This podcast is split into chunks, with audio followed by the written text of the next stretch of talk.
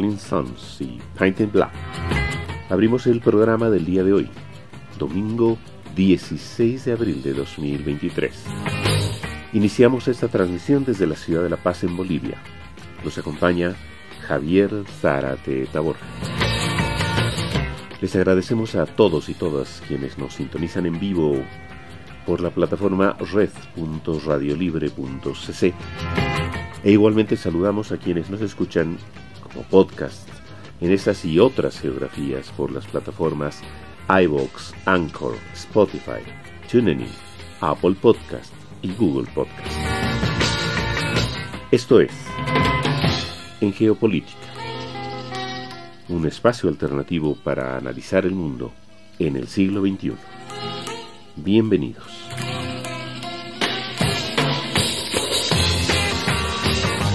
El programa del día de hoy tendrá una duración de una hora que nos llevará por un recorrido analítico sobre las principales coyunturas en la actualidad internacional, analizando los hechos, los protagonistas y los datos duros.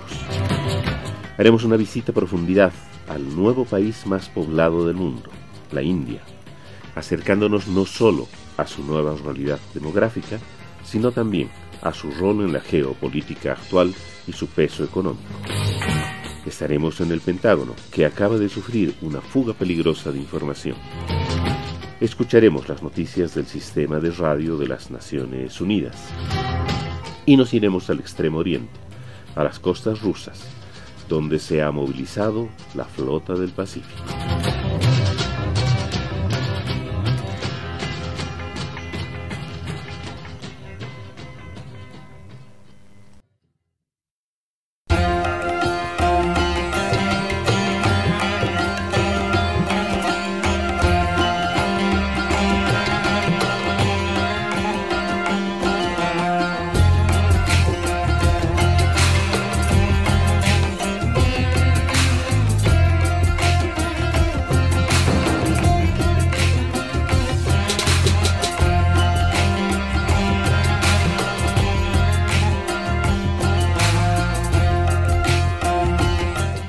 Tercer gran actor.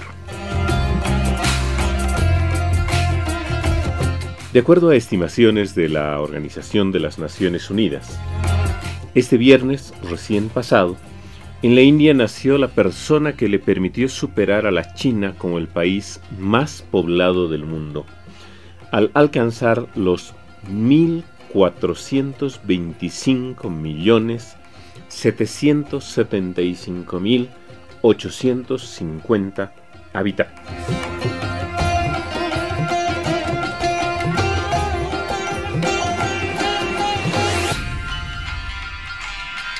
En el proceso global de reacomodo de los poderes con la China emergente a punto de convertirse en la primera potencia económica, con una arremetida en el ámbito diplomático y geopolítico, aún por conocerse en sus resultados, y con la declinación evidente de la actual primera potencia, los Estados Unidos de América, que se acerca vertiginosamente a ese segundo lugar, la India se perfila como un gran tercer actor, pero todavía estando lejos en lo económico y en el peso específico de potencia más allá del espacio económico que ya ocupa aunque ya da muestras de mucha fortaleza.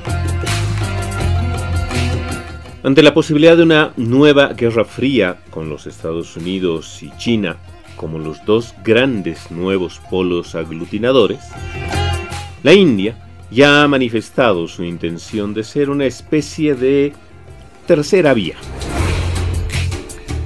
Este 2023 ejerce la presidencia de turno del G20 ese foro de las economías más potentes del planeta, y ya ha manifestado que quiere aprovechar la oportunidad para marcar el paso dentro e influir fuera del país.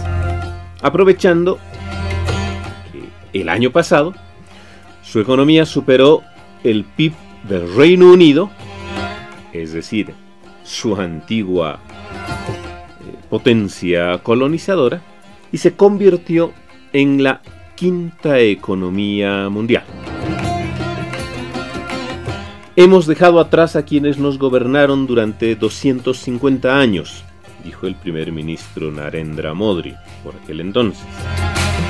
No nos detendremos ahora, advirtió.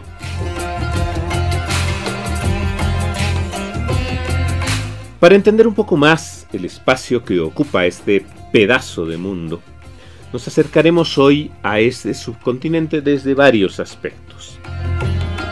El primero es el demográfico. Espacial y demográficamente es posible referirse a este estado como un subcontinente. Tiene 3.287.000 263 kilómetros cuadrados de superficie. Es el séptimo país más extenso del mundo. Cuenta con 13.888 kilómetros lineales de fronteras terrestres y 7.517 kilómetros de costa marítima, de los que 5.000 423 son de la India continental y el resto de sus islas. Pero el dato más impresionante, superado este viernes recién pasado, es el poblacional. De acuerdo a las estimaciones de las Naciones Unidas, como lo habíamos dicho, este viernes la persona 1.425.775.850 nació en un país en el que cada día ven la luz más de 65.000 sujetos.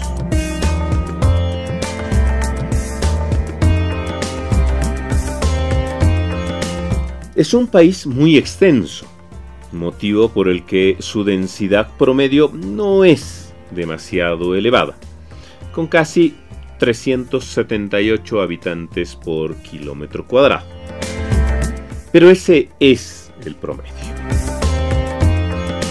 Este fin de semana pasado, El País, periódico español, presentaba un artículo en formato multimedia muy interesante para comprender la realidad demográfica de este estado. El área metropolitana de la capital federal, Delhi, tiene 29 millones de personas y tiene dentro al kilómetro cuadrado más populoso, con 91.668 personas concentradas en ese pequeño espacio de un kilómetro cuadrado, es decir, unas 10 cuadras de lado ubicado en el distrito de Shadara. Esa densidad es casi el doble del kilómetro más denso de Manhattan, en Nueva York, una de las ciudades a su vez más densas del mundo. La segunda ciudad más populosa del país es Bombay, en la costa oeste, con más de 20 millones de habitantes. Esta mega urbe tiene un triste récord. Alberga al slum, este poblado de condiciones muy precarias y miserables, más, uno de los más grandes del mundo, con 850.000 personas que viven en él. La mítica Calcuta es la tercera ciudad más grande del país con 14 millones de personas. Esas tres, junto a Bangalore y Chennai, son las cinco megaciudades del país. Una megaciudad es aquella que tiene más de 10 millones de personas concentradas en un solo espacio geográfico urbano sin solución de continuidad. Se estima que con el ritmo de crecimiento actual, hasta el 2030 habrán dos megaciudades más, Ahmedabad y Hyderabad. La India forma parte del sur global, es decir, ese término que engloba los países del África, Asia, Oceanía, América Latina y el Caribe, donde actualmente hay 27 megaciudades de las 33 existentes en el mundo, las que de acuerdo a estimaciones serán 43 en una década y 9 de esas 10 nuevas también estarán en la mitad sur del globo que circunstancialmente habitamos. Para ese momento se estima que Delhi, la región metropolitana de la capital federal de la India, con unos 39 millones de personas, será la megaurbe más populosa del mundo. De las actuales 42 ciudades con más de un millón de habitantes que hay en la India, se estima también que el 2030 serán 68 las ciudades que superen ese número de habitantes.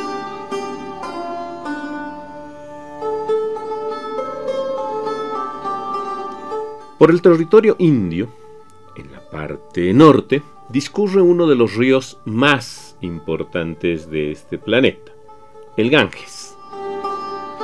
Por la región donde corre toca a Delhi y a Calcuta.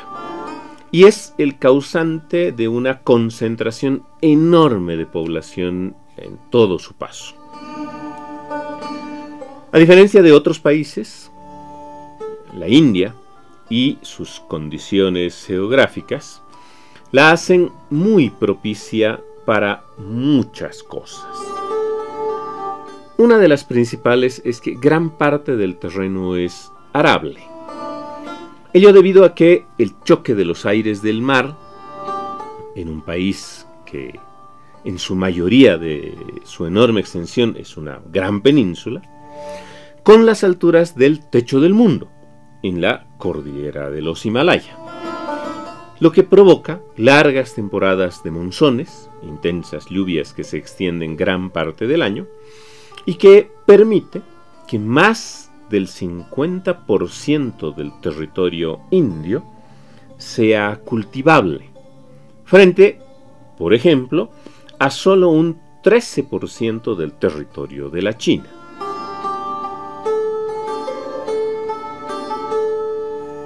Estos dos países concentran a casi una de cada tres personas de todo el mundo, ya que entre ambos suman más de 2.800 millones de personas, de las 8.000 millones de personas que poblamos la faz de la Tierra ahora. El gigante indio creció mucho después de la independencia entre 1950 y los años 80 del siglo pasado, lo hizo en promedio a una tasa sostenida del 2,3% anual, cual es una cifra enorme. El crecimiento actual sigue siendo elevado, pero ha reducido ese potentísimo ratio señalado. Y es que Ahora la juventud es muy numerosa en el país. La gráfica que resume el comportamiento poblacional permite ver cómo los menores de 40 años superan los 20 millones por cada año de vida. Hay un bono poblacional muy evidente. Y si bien la tasa de fecundidad ha bajado de 5 hijos por mujer en 1977 a 3,4 hijos por mujer en 1992 y a 2,1 hijos por mujer el 2020, se estima que el impulso poblacional aún se mantendrá hasta el 2060, más o menos, cuando comenzaría a decaer recién, eso en condiciones de normalidad como las actuales. Su tasa de esperanza de vida alcanza a los 70 años. El cercano Japón supera los 86. Y eso hace que el porcentaje de mayores de 65 años sea bajo. 7% frente a un 14% en China o a un 17% en los Estados Unidos. Pero obviamente esos datos demográficos no son sencillos de manejar y menos en un país tan peculiar como la India.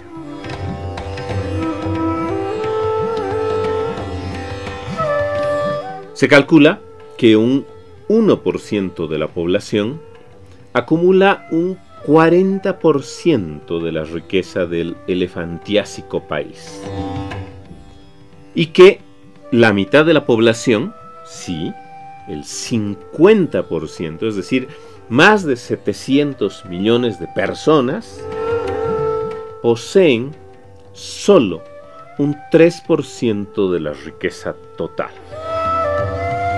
Estas cifras que suenan irracionales, que son irracionales, se extraen de los informes de Oxfam International. Es una potencia económica, el quinto país más rico del mundo, pero a la vez es el que tiene mayor número de gente pobre. Pobre pero muy, muy pobre. La renta per cápita es de 2.256 dólares, cifra parecida a la de Nigeria, el país más denso del África, con 2.065 dólares, pero que es 20 veces menor que la inglesa, que es la sexta economía, es decir, la siguiente economía mundial, y que la China, su vecino, que tiene una renta que es seis veces mayor.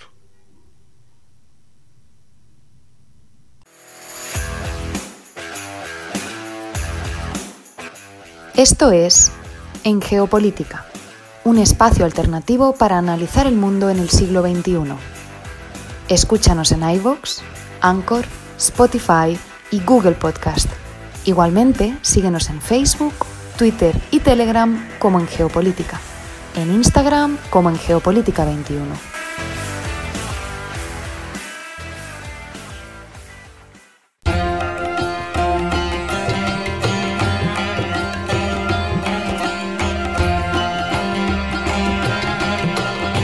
La realidad que comentábamos hace o hasta hace un momento es la que acomoda a la India en ese nuevo espacio. Según el Fondo Monetario Internacional, al presentar las perspectivas económicas para este 2023. Junto a la China, la India será este año la locomotora del planeta.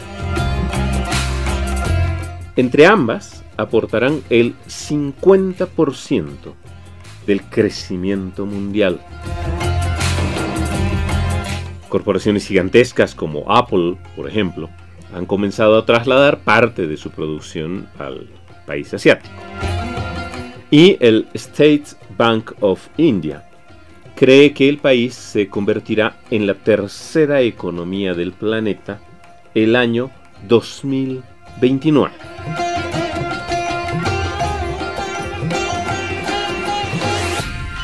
Para la consultora internacional McKinsey, el país va rumbo a convertirse en un polo manufacturero y estiman que para el año 2047 se espera que el 20% de los trabajadores del mundo entero sean indios.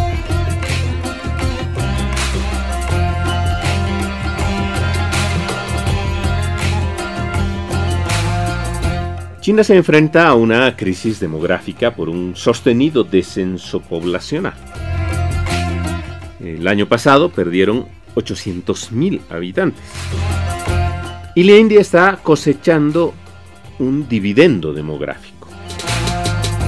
La edad media ronda los 28 años, lo que lo hace uno de los países más jóvenes del mundo, impulsando obviamente su economía general. Si bien hace unos minutos en el primer bloque del programa de hoy comentábamos la dureza de la desigualdad y la pobreza extrema en muchos millones de personas, también es importante señalar que el número de hogares con una renta disponible de más de 10 mil dólares al año aumentó de 2 millones en 1990 a 50 millones el año 2014. Según datos del Banco Mundial, el gasto final del consumidor se ha duplicado en la India desde el 2010, hasta alcanzar unos 2.25 billones de dólares el año 2021, lo cual es una cifra realmente importante. Varios análisis hacen énfasis también en el hecho de que India es históricamente un país muy tradicionalista, con un sistema de castas proscrito legalmente hace más de 70 años, pero persistente aún en la realidad. Especialmente en ese muy populoso todavía mundo rural, por ejemplo, que afecta aún a la movilidad social, al diferenciar a las personas por su pertenencia a castas o a grupos sociales que no tienen posibilidad alguna de modificarse, por criterios históricos, étnicos y de otra naturaleza, pero que están muy arraigados todavía aún en millones de las personas que viven en este gigantesco país del continente asiático.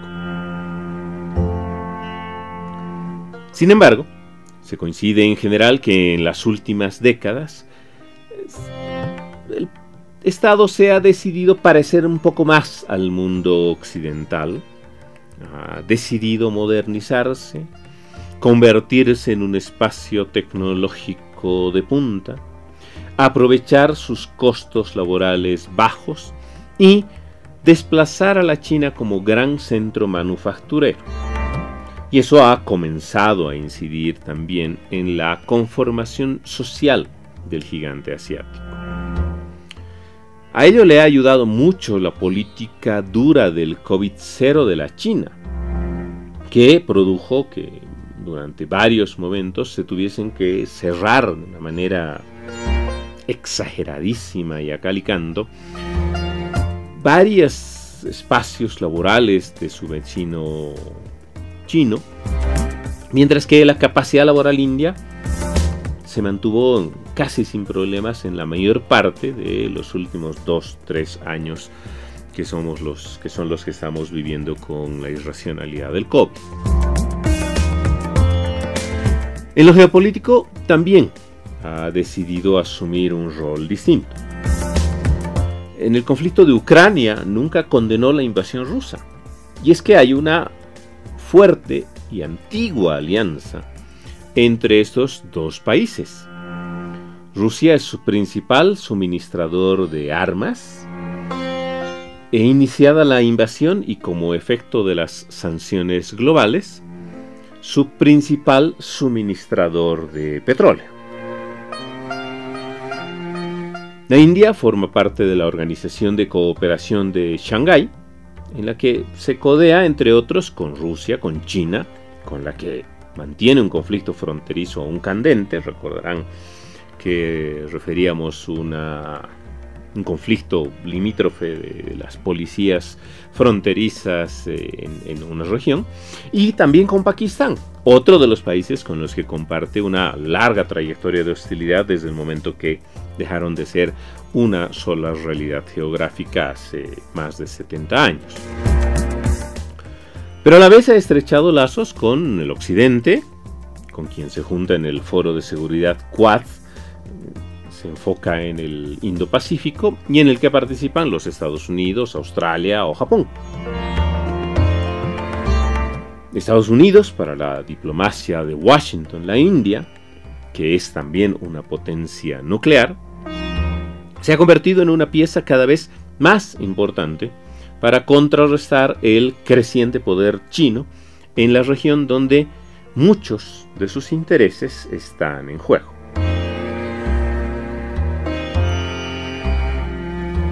Eso muestra, como pueden ver, cómo la India sabe acomodarse y establecer relaciones con actores de distinta índole sin mayor problema.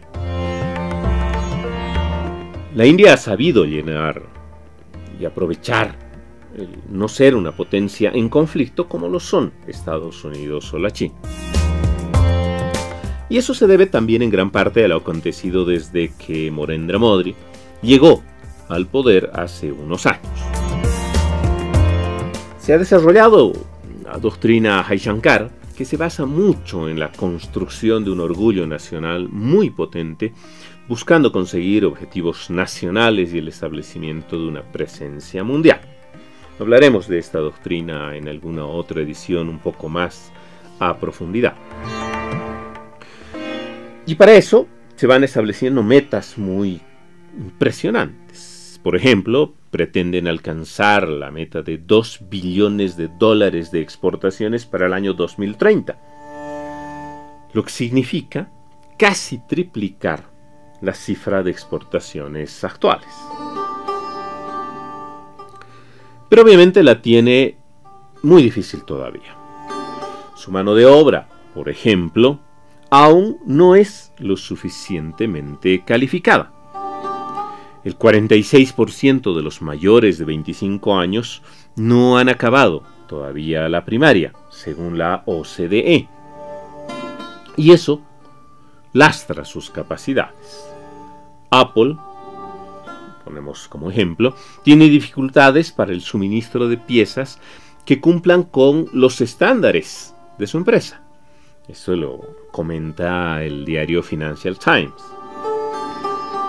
Sigue siendo un país eminentemente agrícola. El sector emplea a un 45,5% de la mano de obra, pese de que representa solo un 20% de la economía india.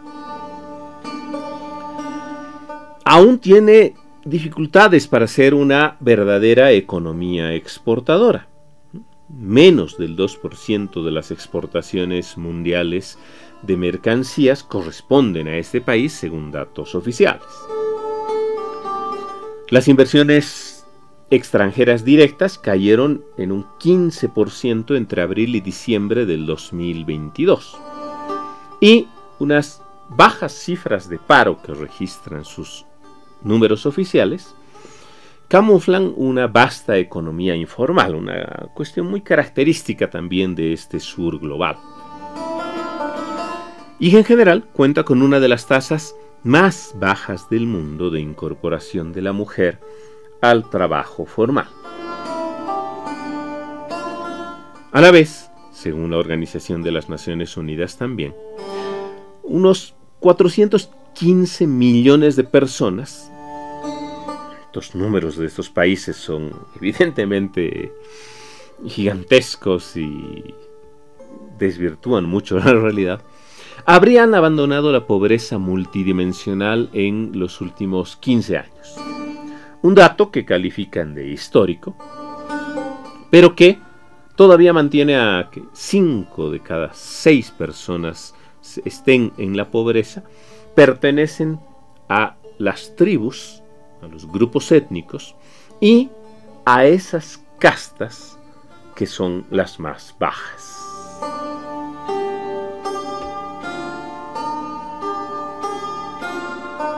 Y aquí salta el componente político a escena. Desde 2014, cuando Modi llega al poder, se ha iniciado un giro iliberal muy fuerte. Al frente del partido Bharatiya Janata, de corte nacionalista hindú, los críticos denuncian una creciente deriva intolerante hacia otras religiones y otras minorías étnicas, y una muy excesiva concentración de poder. En enero, por ejemplo, el gobierno indio invocó leyes de emergencia para bloquear la transmisión de un documental de la BBC en el que se examinaba el papel del primer ministro Modi durante los disturbios ocurridos en la región de Gujarat en 2002, cuando él era el ministro principal de ese estado y murieron en torno a un millar de personas, la mayoría musulmanas, por un conflicto que escaló violentamente mucho. O la organización sueca BDEM, en su informe sobre la salud democrática global, no se limita al calificar a la India como una, lo entrecomillo, autocracia electoral. Y uno de los estados que han ido a peor, según sus análisis, en la última década. Hay una creciente dificultad en general, coinciden varios analistas, para ejercer algunas libertades, como el derecho a la información. Reporteros sin Fronteras, por ejemplo, sitúa al país en el puesto 150 de libertad de prensa, entre Turquía y Sudán, lo cual muestra obviamente cuán lejos de ser respetuosa de esos derechos está. Arundhati Roy es una escritora y activista india muy reconocida internacionalmente y hace unas semanas dio una conferencia en la Academia Sueca titulada El pensamiento y la verdad bajo presión. En ella hace referencia al giro autoritario que ha sufrido el gobierno de su país, lo que complejiza la situación bastante todavía a nivel interno. Refiere que Narendra Modi, primer ministro del país, que era, y dice, y es bien recibido en todo el mundo, es miembro de toda la vida del RSS, una organización supremacista hindú fundada en 1925 y constituida, en aquel entonces, a imagen de los camisas negras, la rama paramilitar formada por voluntarios del Partido Fascista Nacional de Mussolini en Italia. Señala que, y la cito, la democracia india está siendo desmontada sistemáticamente. Solo quedan los rituales. El año que viene, el 2024, sin duda oirán muchas cosas sobre nuestras elecciones, dice, tan ruidosas y coloristas. Lo que no será tan evidente es que la igualdad de condiciones, algo fundamental para unas elecciones justas, es de hecho una escarpada pared rocosa en la que la práctica totalidad del dinero, los datos, los medios de comunicación, la gestión de las elecciones y el aparato de seguridad están en manos del partido gobernante. La República Secular Socialista, consagrada en la Constitución india, prácticamente ha dejado de existir para esta escritora. Los grandes, las grandes luchas por la justicia social y los obstinados y visionarios movimientos ecologistas han sido aplastados. Ahora raras veces se habla de los ríos moribundos, del descenso de las capas freáticas, de la desaparición de los bosques o de los glaciares que se, que se derriten, señala. Esas preocupaciones han sido sustituidas por un pavor más inmediato o euforia, dependiendo de a qué lado de la línea ideológica se sitúe cada uno. Continúa. La India, a efectos prácticos, se ha convertido, señala, en un Estado hindú teocrático y corporativo, un Estado muy vigilado, un Estado temible, las instituciones debilitadas por el régimen anterior, en particular los medios de comunicación convencionales, destilan el fervor del supremacismo hindú. Simultáneamente, el libre mercado se ha dedicado a hacer las cosas que hace el libre mercado. De ahí los datos de la desigualdad que citábamos del reporte de Oxfam respecto al 1% con más ingresos de, la India, que es dueña del 40% de la riqueza total, mientras que la mitad de la población, más de 700 millones, solo tienen un 3% de esa riqueza total. Somos un país muy rico de gente muy pobre, señala. Pero la rabia y el resentimiento de esta que esta desigualdad genera en vez de dirigirse hacia aquellos que podrían ser responsables de algunas de estas cosas, se han cosechado para dirigirlas contra las minorías de la India. Los 170 millones de musulmanes que suponen el 14% de la población están ahora en primera línea de esos objetivos, señala. No obstante, el pensamiento mayoritario traspasa las barreras de clase y casta y tiene muchísimos votantes también en la diáspora. Por otro lado, y la seguimos citando, muchos de los asesinos convictos están en libertad bajo fianza o disfrutan de la condicional. El pasado agosto, en el 75 aniversario de la independencia de la India, 11 presos salieron de la cárcel, fueron indultados. Habían sido condenados a cadena perpetua por una violación colectiva de una mujer musulmana de 19 años, Bilkis Bano. Se produjo esto en el pogromo del año 2002. Y por el asesinato de 14 miembros de la familia de esta mujer. Entre ellos una sobrina que había nacido ese día y una niña de 3 años, Saleja a la que partieron la cabeza contra una roca. Se cuenta la violencia con la que habían actuado estos sujetos. Sin embargo, se les concedió una amnistía especial. Y fuera de la prisión, cuando fueron liberados, a esos asesinos y violadores se les vitoreó como a héroes. Se les arrojaron flores, algo muy simbólico en la cultura hindú de, de la India. ¿Por qué se había hecho eso? Habían elecciones estatales muy pronto y la amnistía especial formaba parte de ese nuestro proceso democrático, como lo señala Arundhati Roy. Vamos a volver en eh, eh, en las siguientes semanas a la India, a este tercer gran actor de este mundo humano. Estas son las noticias más destacadas de las Naciones Unidas. Les saluda Jordi Trujols. La Agencia de la ONU para los Refugiados y la Organización Internacional para las Migraciones alertaron este viernes del preocupante aumento de personas que cruzan la jungla del Darién en búsqueda de protección y oportunidades. Según las autoridades panameñas, durante los primeros meses del año, más de 100.000 personas emprendieron la ruta por esta peligrosa selva que marca la frontera entre Panamá y Colombia. La cifra es seis veces superior a las personas que llegaron en el mismo periodo durante 2022. De continuar esta tendencia, se estima que más de 400.000 personas podrían recorrer este peligroso camino durante todo el 2023.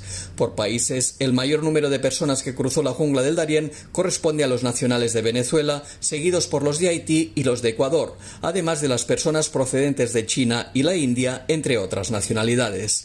Los últimos informes mensuales de monitoreo de ambos organismos reportan que las personas que abandonan su país de origen lo hacen por motivos económicos, entre ellos la falta de empleo. Más de la mitad de las personas huyeron de sus países debido a los altos niveles de inseguridad o amenazas, así como ataques específicos contra ellos y sus familiares. La Oficina de Coordinación de Asuntos Humanitarios de la ONU solicitó este jueves 720 millones de dólares para responder al aumento de las necesidades humanitarias en Haití. La cifra solicitada este año es la más alta desde el devastador terremoto que sufrió la isla caribeña en 2010 y duplica la necesitada en 2022, un hecho que pone de manifiesto el tamaño, la gravedad y la urgencia de la crisis humanitaria que vive ese país. El número total de personas que precisan ayuda humanitaria se duplicó en los últimos cinco años hasta alcanzar los 5,2 millones de personas. El Plan de Respuesta Humanitaria 2023 busca llegar al 60% de las personas necesitadas. Un factor clave para comprender la situación de crisis de Haití es la violencia ejercida por las bandas criminales. La oficina de la ONU estima que casi el 80% del área metropolitana de Puerto Príncipe, la capital de Haití, está bajo control de las pandillas. En un momento en la historia de la humanidad en que asolan profundas divisiones, la paz es más necesaria que nunca, advirtió este viernes el secretario general de la ONU en un evento dedicado a la plegaria interreligiosa que se celebró en la sede de las Naciones Unidas en Nueva York. Durante el encuentro, Antonio Guterres destacó la singularidad del día elegido para este encuentro multiconfesional. Nos reunimos en un momento único, el último viernes del Ramadán. Mientras los cristianos celebran la Pascua, los judíos marcan el final de su Pascua y los Sikhs disfrutan del festival de Baisakhi. Guterres recordó que los conflictos generan destrucción, pobreza y hambre, destacó la omnipresencia del cambio climático y la aparición de enormes desigualdades y polarización política, incluso en los países más pacíficos. Por ello pidió alzar los corazones y las voces en favor de la paz y pidió la unión entre comunidades y países. Un nuevo estudio publicado por la UNESCO revela que existe un déficit de financiación de 97.000 millones de dólares que impide a los países alcanzar las metas nacionales de educación del Objetivo de Desarrollo Sostenible número 4, que busca alcanzar una enseñanza de calidad para el año 2030. El documento reclama una revisión urgente de la financiación de la educación, especialmente tras el recorte de gastos públicos en educación que tuvieron que efectuar los países de renta baja y media baja después del primer año de la pandemia de COVID-19. El estudio indica que si los donantes cumplieran sus compromisos de ayuda y priorizasen la educación básica en los países más pobres, podría cubrirse cerca de un tercio de esta falta de financiación. Igualmente destaca la necesidad de triplicar el número de profesores de preescolar en los países de renta baja y duplicarlos en los de renta media baja de aquí a 2030. El mayor déficit de financiación se produce en el África subsahariana, ya que el 20% de los niños de educación primaria y casi el 60% de los jóvenes de secundaria no están escolarizados. Y hasta aquí las noticias más destacadas de las Naciones Unidas.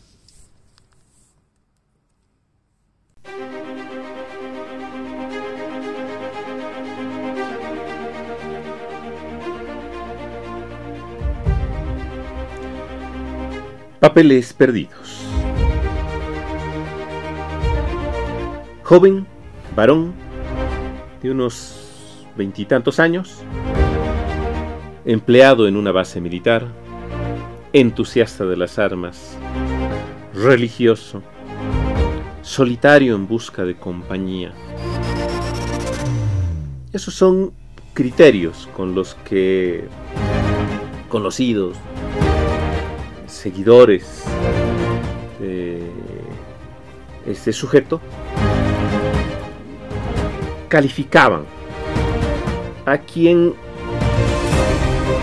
ha sido identificado en esta semana como el hombre que filtró en redes sociales decenas de documentos clasificados, en lo que probablemente se convertirá en el mayor problema para el Pentágono y para el actual gobierno de los Estados Unidos de América, desde el gran escándalo de los Wikileaks en 2010, aunque con un componente agravado.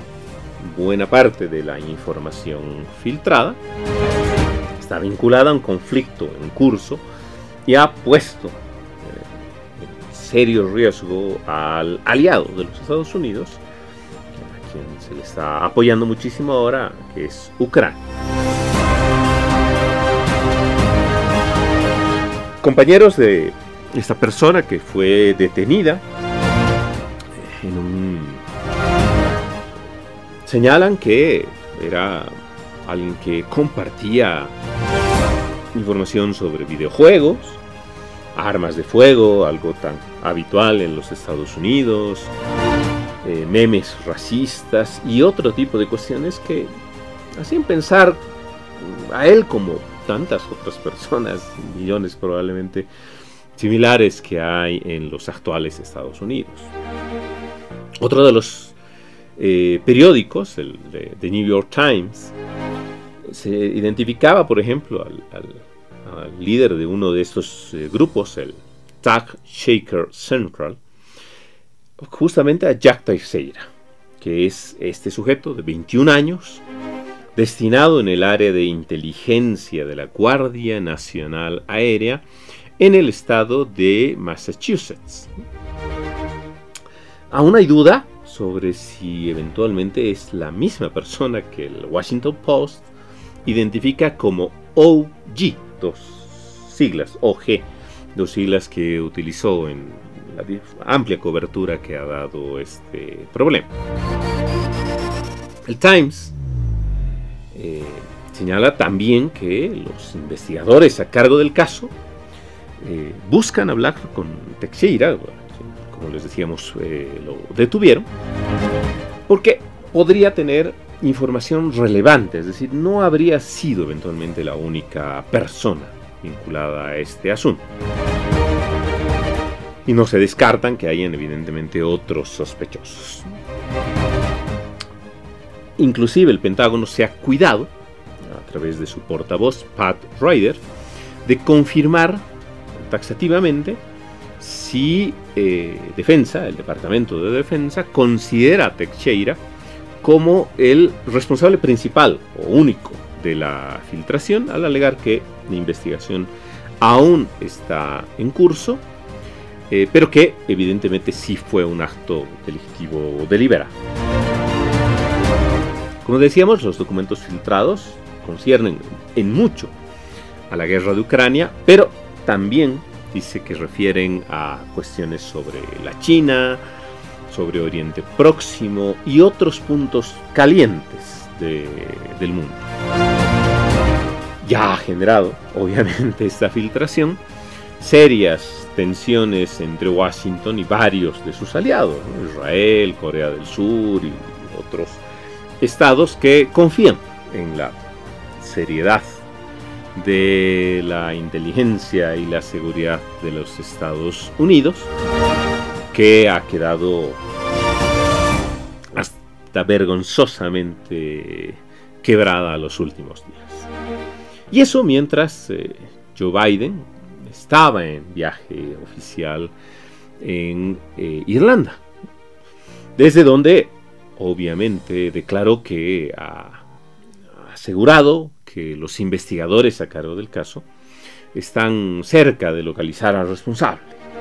Decía el presidente, hay una investigación muy avanzada, como sabe, en la que participan la comunidad de inteligencia y el Departamento de Justicia, y ya se están acercando. Me preocupa lo que ha ocurrido, terminaba el presidente. El Washington Post entrevistó también, bajo condición de anonimato, a otros dos miembros de un grupo de Discord, una red social muy popular entre aficionados a los videojuegos, de los cuales Teixeira era cultor. Desde esta plataforma, y por eso es que se hizo la entrevista en ella, es que partió la filtración de los documentos varios de ellos clasificados como de alto secreto. Según uno de los entrevistados, que describe a OG, como les digo, las iniciales que maneja el Washington Post, como una figura paterna que se acabó convirtiendo en el mejor amigo de este entrevistado. El filtrador comenzó a volcar el contenido confidencial, dice, hace meses, en un grupo creado el año 2020, inicialmente para convertir tácticas de videojuegos. A ese grupo solamente se podía acceder con invitación. Los miembros eran 24 varones, jóvenes en su mayoría, y todos ellos entusiastas de los juegos en línea, de las armas de fuego, de los equipamientos militares y, lo entrecomilla el periódico, de Dios. Los documentos durante bastante tiempo pasaron por completo inadvertidos. OG los, señala la, entrevista, los copiaba en su teclado y los compartía en el grupo. Donde, eh, precisamente por ser documentos de alto secreto, eh, su formato, hacían que su contenido sea complicado, lleno de siglas, y en general el resto de los miembros le dieron muy poca atención circularon durante meses sin que nadie reparase en ellos. Algo que cambió cuando el filtrador cambió de táctica y en lugar de, de, copiar a mano los documentos, empezó a fotografiarlos y a subirlos digitalmente. Según el autor de la filtración, iba explicando a los miembros del grupo. Las páginas eran copias obtenidas en, la base militar en la que trabajaba y les habría contado que pasaba parte del día dentro de una instalación, lo, cito, de seguridad en la que están prohibidos los teléfonos móviles y otros aparatos electrónicos. Y que trabajaba ahí durante horas a destajo, procurando documentos para compartirlos con sus compañeros en el servidor Discord. Su idea, dice, simplemente habría sido informar a esos compañeros, a, esa, a ese par de docenas de, sujetos, a esa su familia.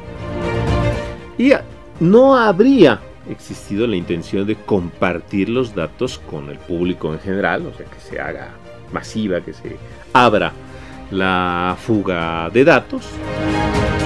Pero obviamente todo se desvirtuó cuando aquello sucedió y lo que parecería, de acuerdo a lo que señala este compañero entrevistado, se convirtió en un grave riesgo para la seguridad.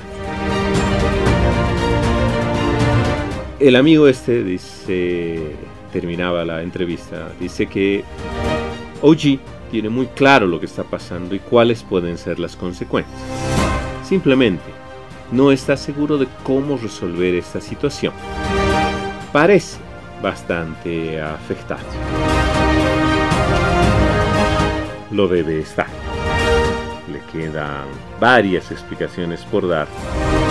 Peor aún, si es que lo que dice esta entrevista habría sucedido como tal.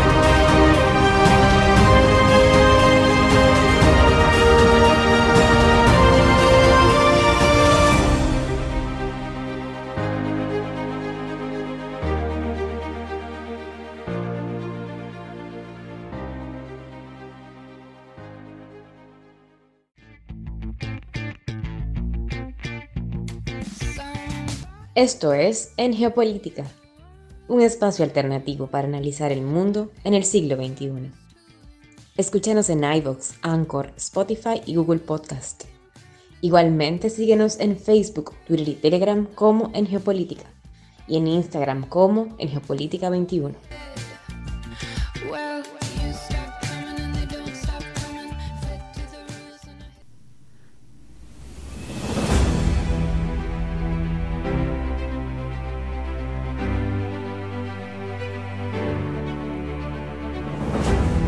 A un estornudo.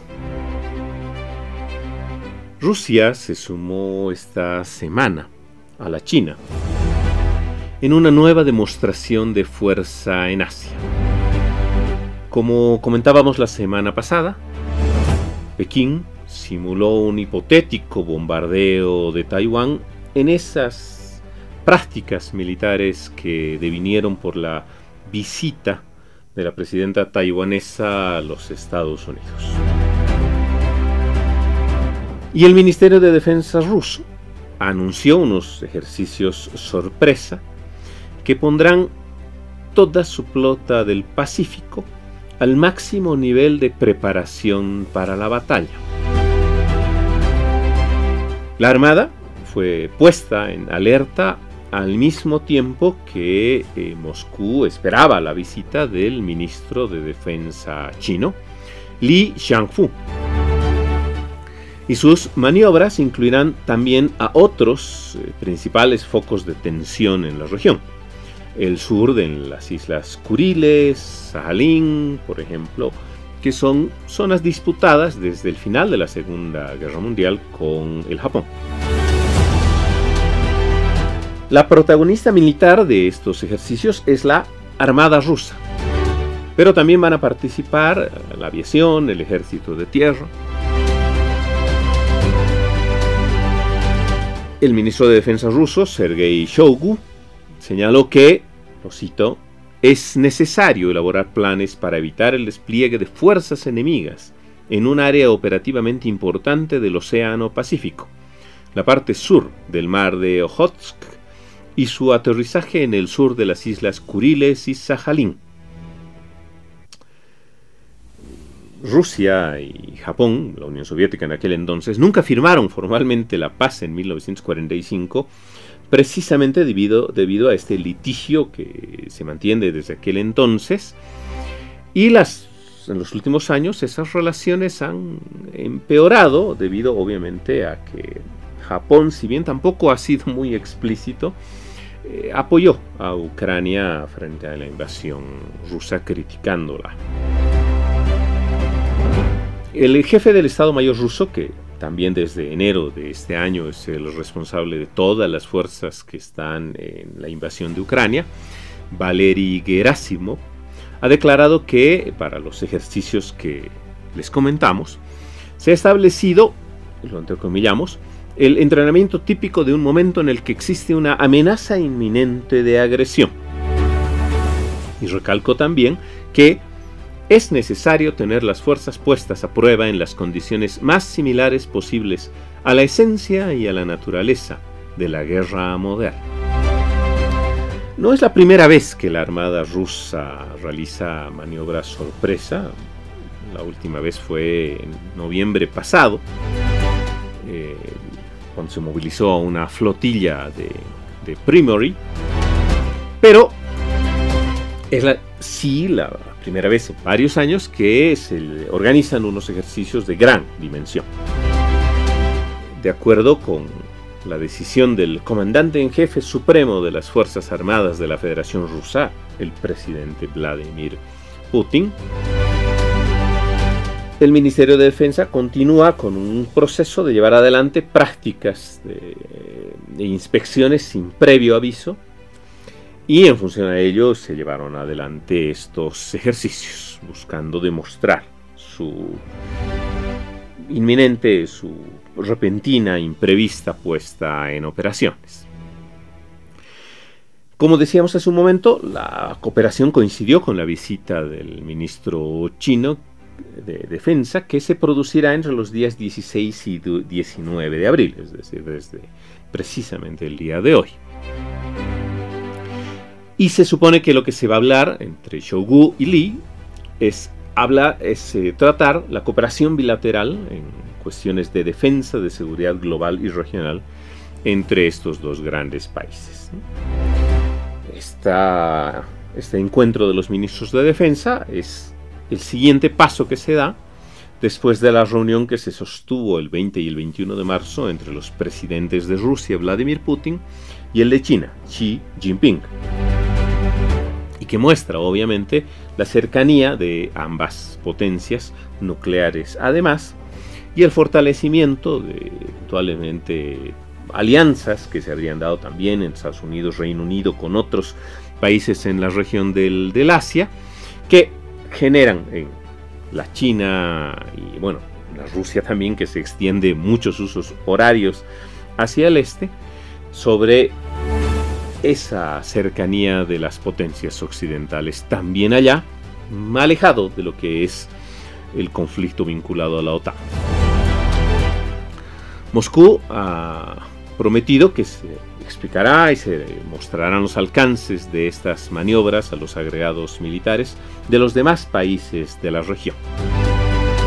Pero obviamente, estos ejercicios muestran cómo este mundo de a poco se va calentando y que, esperemos que no, estemos a un estornudo de algo bastante más grave.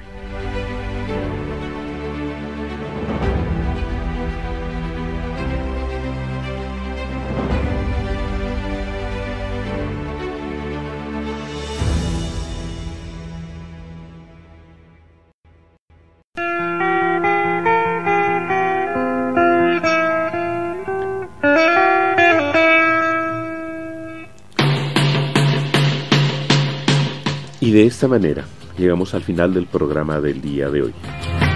Tuvimos un recorrido alrededor del planeta que inició en la India y todas las implicaciones de ser el país más populoso del mundo. Nos fuimos a los Estados Unidos y al extremo oriental de Rusia. Les agradecemos a todas y todos ustedes por su sintonía y por escucharnos en vivo y en modo podcast en diferentes lugares del planeta. Les invitamos a que, si aún no lo están, se suscriban gratis en cualquiera de las plataformas en las que estamos. iVoox, Anchor, Spotify, TuneIn, Apple Podcast y Google Podcast. También nos pueden seguir por Facebook, Twitter y Telegram con la etiqueta en Geopolítica e Instagram con la etiqueta en Geopolítica 21. Pueden visitar nuestra página web en geopolítica.com y escribirnos a geopolítica.podcast.gmail.com Igualmente a que si les gusta el programa y quieren apoyarnos, les invitamos a que dejen sus likes o comentarios y a que lo compartan en sus redes para así seguir llegando a más personas. Yo me despido aquí.